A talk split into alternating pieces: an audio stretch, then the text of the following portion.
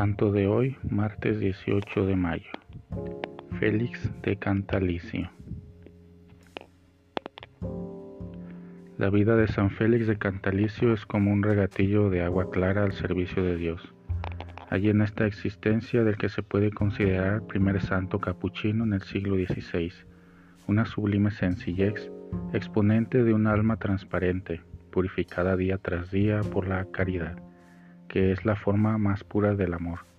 Nace este interesante ejemplar de la santidad en Cantalicio en el año 1513. Cantalicio es una pequeña población italiana del territorio de Cita Ducale, provincia de Umbría.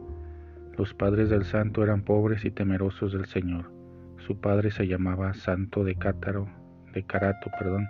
Su madre Santa. ¿Se llamaba así o eran llamados así por su bondad? De niño se dedica al pastoreo. Grababa una cruz en una encina, como un pequeño tallista del símbolo del sacrificio, y ante ella rezaba muchos rosarios, junto al trabajo, humilde trabajo de pastor, la oración. De esta manera su trabajo quedaba empenachado de plegarias, como si las aves marías fuesen salpicando las jornadas de su vigilancia del ganado. Entra después al servicio de varios labradores, en la casa de uno de estos oye leer vidas de santos.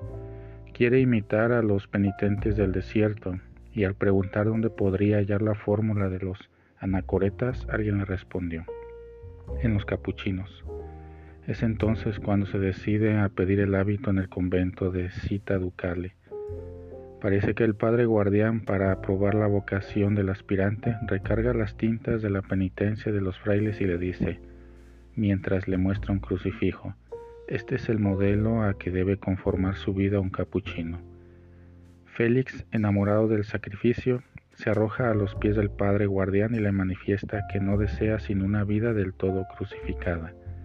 Enviado al noviciado de Ascoli, cuando tiene 28 años, cae enfermo.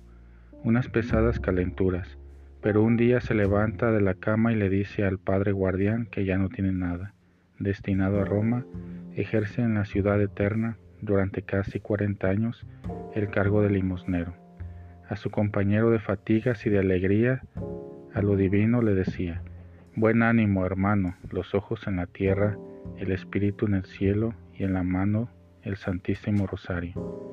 Jamás condescendió con su gusto y toda su vida fue una constante renunciación a los pequeños muchos por el gran todo.